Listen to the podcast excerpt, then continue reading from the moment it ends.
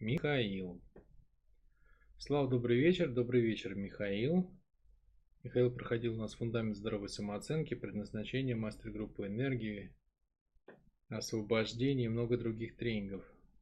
Заранее спасибо за постоянные ответы на вопросы. Тебе спасибо, Михаил, что не забываешь нас.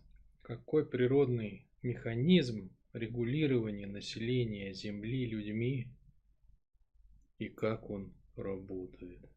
Механизм, конечно, есть. Механизм есть. Значит, смотрите, ну давайте разбираться, какой он. Сейчас, сейчас по ходу дела как бы и придем, какой он.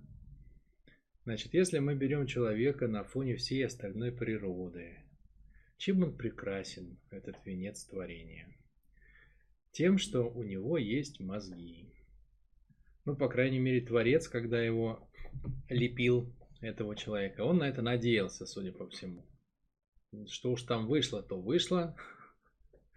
Но такие, такие, скажем, чаяния в человека он закладывал.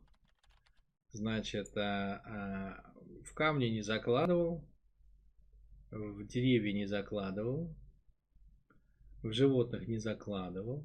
Почему в животных не закладывал? Вы скажете, если я э, вскрою череп, там, я не знаю, лисицы, наверняка у нее там что-то на месте мозга находится, что-то что будет. Оно будет, но оно полностью обслуживает инстинкт.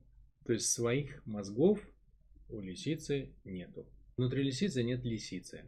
Внутри коровы нет коровы. Да? То есть нет никого внутри лисицы, кто осознавал бы ее лисицей, кто, соответственно, управлял бы этой лисицей, там ее бы как-то развивал, все такое.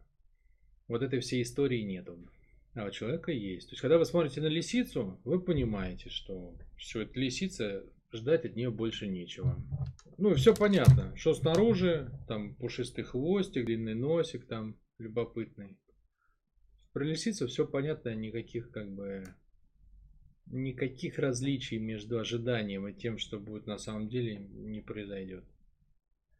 А вот когда вы смотрите на человека, вы понимаете, что это может быть там прекрасная девушка снаружи или симпатичный молодой человек.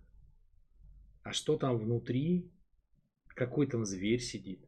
Лисица там, или крокодил, или обезьяна, или еще чего похлеще, чего, чего на планете не встречается в животном мире. Вот это совершенно неизвестно, да, то есть внутри человека есть человек, да? то есть внутри формы есть то, что а, то, что управляет формой. Информа, да, информация, смысл есть внутри формы. Информа это как бы в форме, да, внутри формы. Вот, есть смысловая история. Значит, мы понимаем тогда, Э, очень же понятная история становится, да, что если у нас первые три уровня природы, пространственная природа, временная природа, то есть растительная, энергетическая природа, то есть животная, если внутри них все, все регулируется автоматически, там стало больше зайцев, автоматом станет больше волков, эти волки съедят дополнительных зайцев, потом как бы голодные будут смотреть друг на друга, подвывать, да, и от горя как бы подохнут тоже. И все, и все отрегулируется. И зайцев стало меньше, и волков стало меньше. То у человека не так. Человеку Творец дал возможность порулить. Порулить. То есть человек сам выбирает, какой он следует идее. А какие вообще есть идеи в мире? Какие вообще есть идеи? идеи всего как бы всего две по большому счету. Частное выше общего и общее выше частного. Ну или три можно их выделить. Частное выше общего, крайность общее выше частного и разумное распределение э, частного и общего, где общего в разумных пределах больше, чем частного. Условно говоря, это Запад, Восток и Россия.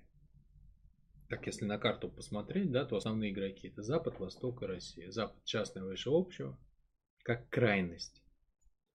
Восток, Китай общее выше частного, как крайность, и Россия это общее выше частного, но в балансе. Семейство народов. Семейство народов. И поиск Бога, да, русская национальная идея, это, по сути дела, поиск вот этого бегунка, да, то есть где его остановить, общее выше частного. Вот. Ну, отсюда мы понимаем, да, тогда, что внутри каждой идеи, ну, то есть, как бы природа предусмотрела, что человек самостоятельно, своими мозгами, да, то есть природа возложила, ну, Бог или природа на человека, такую надежду, что он сам с этой задачей справится. Вот так это устроено в природе. При этом она имела в виду что? Что, понятное дело, человек попробует все крайности, да, то есть в какой-то момент будет недонаселенность, в какой-то момент будет перенаселенность. И, и, и те, и другие меры, они будут толкать, соответственно, общество, искать вот, что делать с этим, как регулировать. И, и для этого нужны мозги. Что мы видим в формате частное высшее общего? Западный мир. Ну, западный мир, как бы, так как он живет э, по принципу частное высшее общего, то есть Интересы народа на самом деле подчинены интересам узкой группы лиц, владеющих, по сути дела, основными богатствами общества. Да? Ну, то есть это общество обслуживает корпорации. То есть это можно в метафоре как бы овцы и пастух. Да? Так вот, там пастух просто решает, сколько ему надо. Соответственно, сейчас пастух решил, совершенно официально решил. То есть э, это много где провозглашено, что идет линия на сокращение населения, и под это выстраивается культура, под это снимают фильмы, это пропагандируется, там пропагандируется извращение. Ну, короче, принимаются все меры для того, чтобы людей стало меньше. Порицается беременность, порицается натуральное, происходит уход от натуральных продуктов питания, пропагандируется искусственная всякая дребедень. Все, короче, вредное и плохое делается популярным, а все хорошее и здоровое делается вредным и плохим.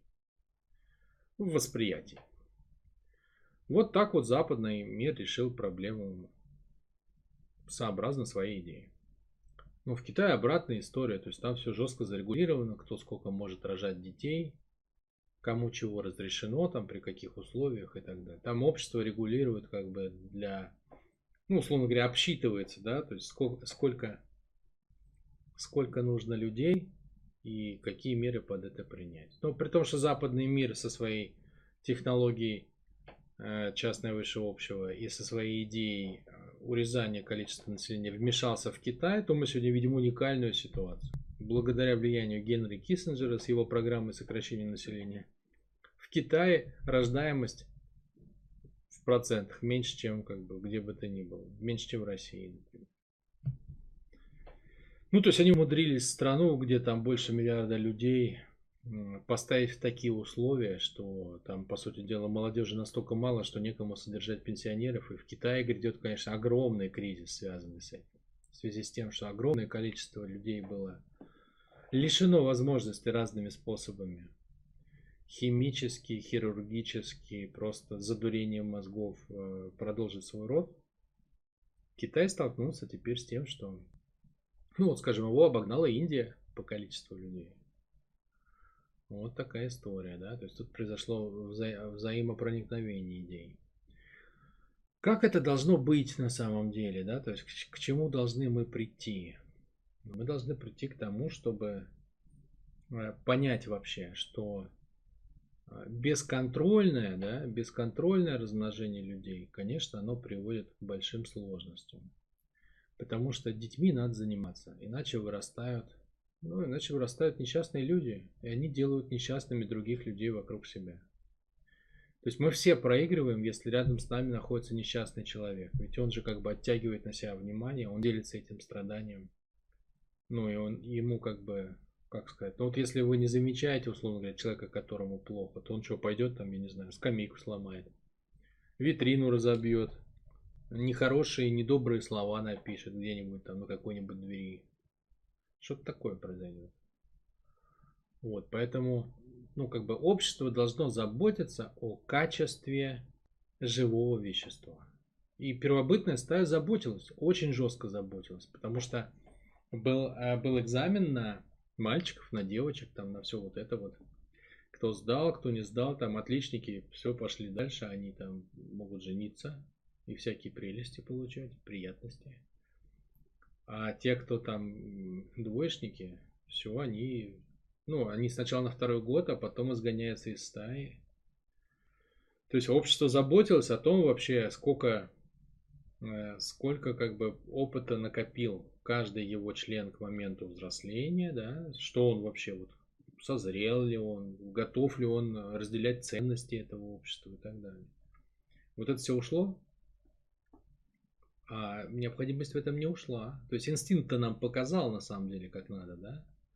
Инстинкт нам показал, что вы можете как бы, ну, можете делать, что хотите, но надо следить за качеством. Ну, вот мы к этому и придем, да? То есть в итоге вот это вот и произойдет. То есть не, должно быть ограничений человеку, а, что типа вот Маша может родить, а там Алена не может родить. Такого не должно быть. Все должны иметь одинаковое право продолжить себя а, во времени. Но что должно быть реально? Что должно быть? Должно быть, конечно, очень жесткое а, регулирование в плане там экзаменов, в плане готовности, плане вот, а ты созрел до того, чтобы завести детей или нет? А если ты заводишь ребенка, ты будешь ему внимание уделять? Или нет? А ты умеешь это делать или нет? А ты будешь как бы давать ему внимание как надо или нет? Вот это вот. Вот так это должно работать.